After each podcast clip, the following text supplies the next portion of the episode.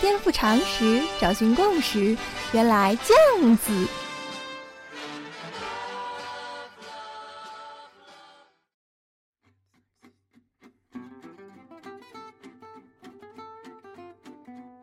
颠覆常识，找寻共识，欢迎再次收听《练脑脱口秀》。原来酱子，不知不觉呀，原来酱子就满月了。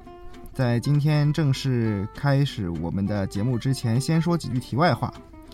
真得好好感谢我们的观众朋友呀！在过去的一个多月里啊，其实不乏主动向许光头提出帮助的媒体圈的朋友。许光头好歹在这圈子里也混了几年呢，人缘还行。有朋友说可以帮我把这个节目放到门户网站上去推广。有朋友说可以帮我把节目放到广播电台去播出，也有朋友说实在不行帮我搜集个资料做个策划总可以吧？说实话，这些诱惑真的很难抵挡啊！你想，无论出于怎样的理由吧，一个人的努力总是希望得到更多人的支持。但是许光头有自己的坚持理念和梦想呀，所以对以上所有朋友的好意，我都婉言谢绝了。那边有位看官就说了：“那许光头，你的理念是什么呢？”这就要说到我对自媒体这个概念的理解，或许跟有一些人不太一样。前不久听到几位前辈在聊自媒体啊，但是他们好像并没有抓住自媒体的精髓。其中一位就说道：“他觉得他在报纸上开的专栏就是自媒体啊，写什么怎么写都由他自己决定，自主性很大。”是的，很多人对自媒体的理解大体上就是这样。所以你看，他们受邀在各大网站开了自己的节目。自己的频道等等，这样的做法当然不是真正意义上的自媒体了。和传统的媒体一样，这些媒体人都是寄生在大型平台之上。换句话说，许光头心中真正的自媒体是一个不需要依附任何大型平台的存在。如果你的内容或者你这个个体仍然是抱着大树底下好乘凉的心态的，那么你一定不是互联网时代的人，你活在上个时代。你所做的一一定不是自媒体，而只不过是像传统报纸给你开的一块豆腐块儿。只要这份报纸收回权利，那么你的地盘就消失了。为什么许光头要这么较真儿？因为许光头已经深深感觉到变化的大潮已经到来，不主动变就得被动变，没有第三个选择。所以许光头今年才会毅然辞职。在别人看来，那份工作也不错呀。哎，是不错啦。但仅限于目前而已，而我们原来酱子，我曾经说过，这是场试验，试验的目标就是要想要看一看，一个节目仅仅以一人之力，别说没有幕后团队，就算是推广也完全不做任何投入。换句话说，用一种最最自由独立的状态，徐光头走到哪里，这个节目就做到哪里，徐光头想说什么就说什么，看看究竟能不能吸引到志同道合的小伙伴玩玩下去。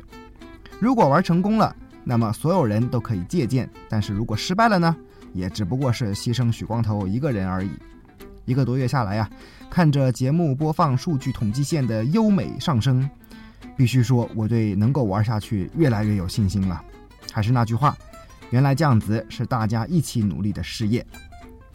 而说到今天我们的正题，其实也和上面那那段话不无关系，那就是来说说互联网和大数据。对我们的日常生活以及人生观、世界观、价值观的影响。大数据这三个字啊，这几年好像被说的太多了，到处都是。但是，正如互联网三个字也被反复言说，而真正能够理解到互联网的精髓的人，其实并不太多一样。大数据当然也有，也遭遇了很多一知半解。很多人认为，大数据嘛，就是搜集信息，无限量的搜集信息。比如斯诺登事件爆发以后，大家才知道。原来政府搜集个人的信息是那么容易，我们随身携带的手机其实就是个监控我们的窃窃听器。然后说的深入一点的人，比如会说大数据就是交叉验证，然后对社会的反腐等事业会发挥积极而重要的作用。然而，其实很少有人能从日常的角度告诉我们大数据会怎样改变我们的生活，乃至它会对我们的言行举止产生怎样的影响。历史上很多被人们低估的新科技啊，都经历过类似的遭遇。好比说马蹬，大家都知道马蹬吧？骑马的时候，双脚插进去，有个落力点，可以夹住马的身体，然后上半身才能使劲儿。别看这么小的一个东西啊，目前出土的最早的马灯是我们东汉末年的。所以，如果你看到有三国以前的电视剧有马灯，那一定是编剧不靠谱，瞎编胡造。而你想，战国时候我们讲起来说赵武灵王胡服骑射，好像很帅气的样子，给我的感觉其实就是大腿生疼，因为大腿必须夹住马嘛。然后这玩意儿一路传传传传传传到了欧洲，导致欧洲的军事发生大地震。欧洲从此轰轰烈烈，才迈入了中世纪。原来都和这个小小的发明马灯有关。如果事后知道，我猜想谁都会很重视马灯了，甚至主会主动去引进马灯。但是世界上既然没有忘情水，那就也一定没有后悔药了。真等到马灯技术普及的时候，已经太晚了。正如我们现在。面对大数据，等你木头木脑的去发现它杀到眼前，哪里还有时间给你做反应呢？给大家举个例子吧。二零零六年的时候，有个名叫史黛西·施耐德的二十五岁女子完成了她的学业。史黛西的梦想是成为一名教师，她在学校的成绩不错，修满了所有的学分，通过了所有的考试，完成了所有的训练。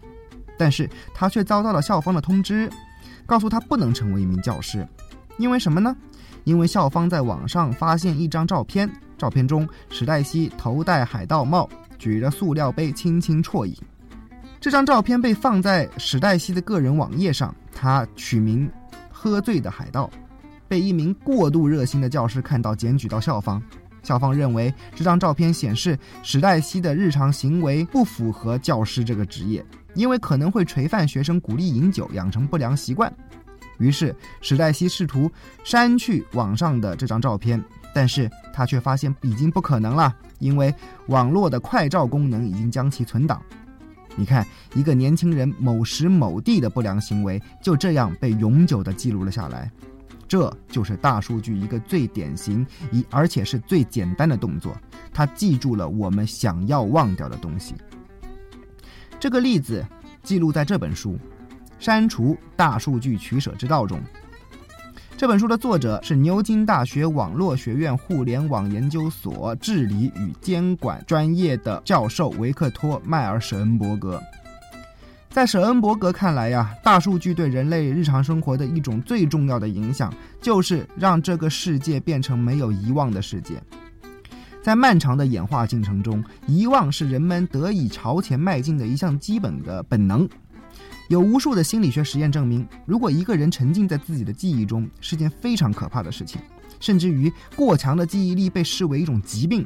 比如，有一个人，他能够清晰记得数十年前他的一顿早饭吃了什么，他每天单溺在这种记忆中无法自拔，根本不能继续生活下去。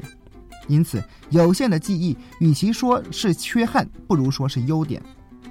那么，是什么限制了人类的记忆呢？首先，人类对抽象信息的记忆力是很弱的。比如，如果你被你的女神亲了一口啊，这是一件具体的事情，你大概一辈子都忘不掉。但是，像数学公式这种抽象的东西，什么海伦公式、欧拉公式、蔡勒公式，你你要记住它们是很困难的，除非不断不断的温习。其次，人类的记忆被限制在个体当中，也就是说，一旦承载记忆的这个人死亡，储存记忆的大脑停止运转，那么这段记忆就消失了。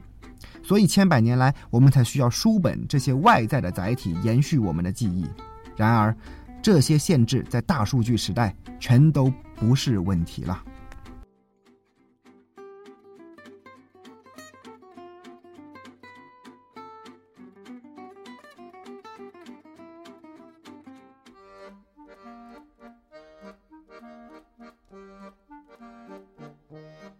许光头的小叔叔。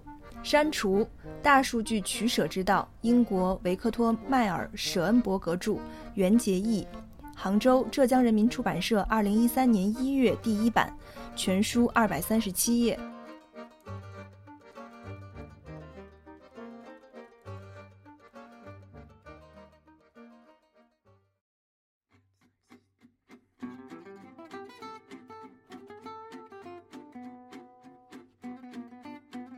前段时间呢，许光头跟几个朋友聊天，我拿起手机问他：“你觉不觉得，其实我们现在每天都随身携带着一个外挂的大脑，而且这个大脑是全世界无数人共享的呢？”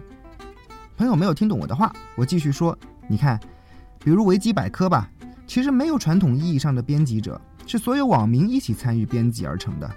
而我们随时有什么东西不明白或者忘记了它的确切定义，都可以掏出手机来上网查查看。换句话说，互联网已经帮助我们记住很多本来应该存放在我们大脑中的东西，而且它是任何防火墙以外的人都可以使用的。这难道不就是全球共享的大脑吗？进一步推论下去啊，实际上我们已经把一部分记忆的功能让渡给了互联网。如果将来互联网进一步发展，大数据更大、更大、更大，我们是不是就不再需要记忆了呢？这个推论实在太让人心惊肉跳了。如果成立的话，那我们今天的教育，那种填鸭式的教育，或许在不久的将来就会被完全推翻。你看，科技就是这样不知不觉改变我们的生活，而大数据的时代才刚刚开始。其实，大数据作为一种技术出现的时间不长，然而它作为一种思维却是很久以前就有的了。十八世纪的英国哲学家边沁，除了是个哲学家外，还是个热衷研究监狱的人。他就发明了一种监狱，叫圆形监狱。这种监狱呈圆柱形，中间是空的天井，犯人的间房间被分布在圆形的四周，也就是说，犯人之间是可以互相看见的。我们看美剧啊，今天的监狱不少都是这样的。边沁这种圆形监狱的设计有什么好处呢？当犯人被关进去之后，神奇的事情发生了，那就是当犯人面面相觑的时候，他们会互相监督，并且规范自己的言行，大大减少了狱警的工作。于是，这种心理模式被推广到整个社会，你就会发现，如果不是由政府来监督每一个公民，而是创造大量的公共空间，让公民之间相互监督，如是的管制社会，付出的代价是最小的。大数据正是提供了这样一个无形的公共空间的机会。当然，同时你要付出的代价就是，我们每个人都会被监督。有很多人对这点很恐惧啊。觉得好像有只眼睛天天盯着自己，也有人很天真，比如拍了裸照放到网上，以为只要不露脸，别人就不会知道他是谁。其实，只要你和网络发生关系，根本就没有秘密了。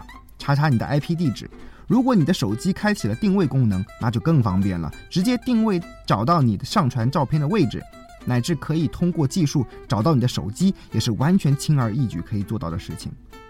如果你觉得害怕，不是没有办法呀，很简单，别上网啊，别用智能手机啊，别装小米盒子，毁掉身份证，注销信用卡，任何现代的生活方式全都别涉及，你就无比安全了，安全到哪天去登山坠崖而亡，或者遇到绑架、谋财害命，警察叔叔连破案的线索都没有。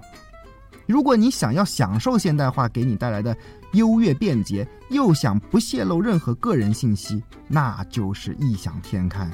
舍恩伯格说了：“如果一个人不知道自己的言论将会以何种方式被何人利用，那么他就必须做最坏的打算。换句话说，任何批评最后都将会造成极大的伤害。”舍恩伯格写这本书啊，主要是想探讨大数据时代的规则建立。没错，以上许光头谈的都是互联网会如何记录我们的信息。但是你有没有想过一个问题啊？为什么只有记录机制，没有删除机制呢？对，这就是包括舍恩伯格在内有一派互联网学者近年一直在推动的一项事业，推动建立互联网删除立法。正如许光头前面所说的，遗忘不见得是件不好的事情啊。不过，我们还是想要从实际操操作的层面去看一看，互联网删除机制的建立可行吗？首先，从互联网公司的角度来说。他们当然不想要删除了，他们掌握的信息对他们来说就是财富。这且不说，删除需要成本吧？你如果是公司，你会喜欢花成本吗？杀头的生意有人做，赔本的生意没人做呀。其次，那我们从政府的立法的角度来看一看，有没有可能通过立法给互联网公司施压呢？告诉你，也没有可能。为什么？因为我们现有的立法机制根本赶不上互联网的发展。就每年这中全会那中全会的速度，还要举手表决，又或者像立香港立法会这样，动不动还要搞个拉布抗议。等你这部针对互联网的法律通过，人家互联网公司早就飞到九霄云外去了。所以，在现有全世界传统僵化的立法机制下，和互联网技术赛跑根本是件不可能的任务。于是，最后的化解之道似乎只剩下一条，那就是我们自救。这也是我看《删除》这本书，觉得唯一在技术层面上可行的方法。想象一下，如果我们都担心拍的照片会被永久保留，不知道什么时候成为祸害我们的元凶。理论上很简单呐，只要我们给照片设置一个寿命，等到了一个时候，它自动在大数据中人间蒸发，不就可以了吗？所以，将来你再拿起相机或者手机拍照的时候，或都要补上一个动作，就是给照片设寿命，是一天、一个月、一年，还是九十九年？然后你就养成个习惯，给每一句网上言论都设置这样的寿命，理论上你就安全了。不知道如果是你，你会怎么选？反正如果你问许光头的话，你杀了我算了，我宁可选择不安全，也不要做这么麻烦的事情啊。所以看完这本书，我得出的唯一结论就是，面对大数据，你无处可逃，回不去了。就好像汽车空调发明以后，谁都知道这些东西对环境不好，但是你有办法放弃它们，回到原来没有它们的日子吗？你别听一些人口口声声说的如何如何。要是他们自己都做不到，还在呼吁别人做，那他们肯定是骗子。面对现代化带来的坏处，我们只能积极应对，想其他办法补救，而不是逃避。大数据时代下，许光头相信不是没有办法解决它所带来的那些负面的影响，但是目前看来，至少在我个人的阅读范围内，似乎还看不到什么希望嘛。那此时此刻，我们应该怎么办呢？我想，唯一的办法。就真的是做个坦荡的人。我们不得不承认，其实我们没有隐私了，而且我们所有的言行都有人在记录。那么，学会接受自己，并且接受他人吧。在这样的大背景下，我想我们都会对人性有更加全面且更加深刻的了解。人的很多言行都是一时一地的突发奇想，很多道德绑架也是本来不需要的。像前面所说的那个史黛西，她被学校拒绝，没办法了。在这个大变革的时代，总会有一些人被落伍的观念所牺牲掉。然而，我想作为校方，迟早会接受喝醉的海盗对学生产生的示范作用，并没有想象的那么大的事实。因为任何道貌岸然、岸然的人都会有机会喝醉。美国总统奥巴马。年轻时候不也吸过大麻吗？难道美国年年轻人会傻到把吸大麻和当总统这两件事情联系在一起？只有民智未开的国家才会有这样思考问题吗？今天这期节目，许光头找的配图是《大话西游》里至尊宝准备拿起金箍戴到头上的时候的剧照。没错，至尊宝是自愿把金箍戴上的，佛祖可没有逼他哦。但是随后发生了什么？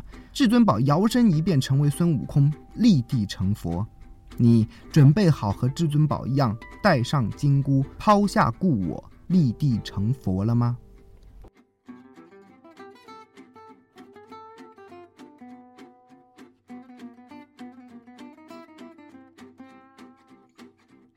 别走开，还有歌听哦。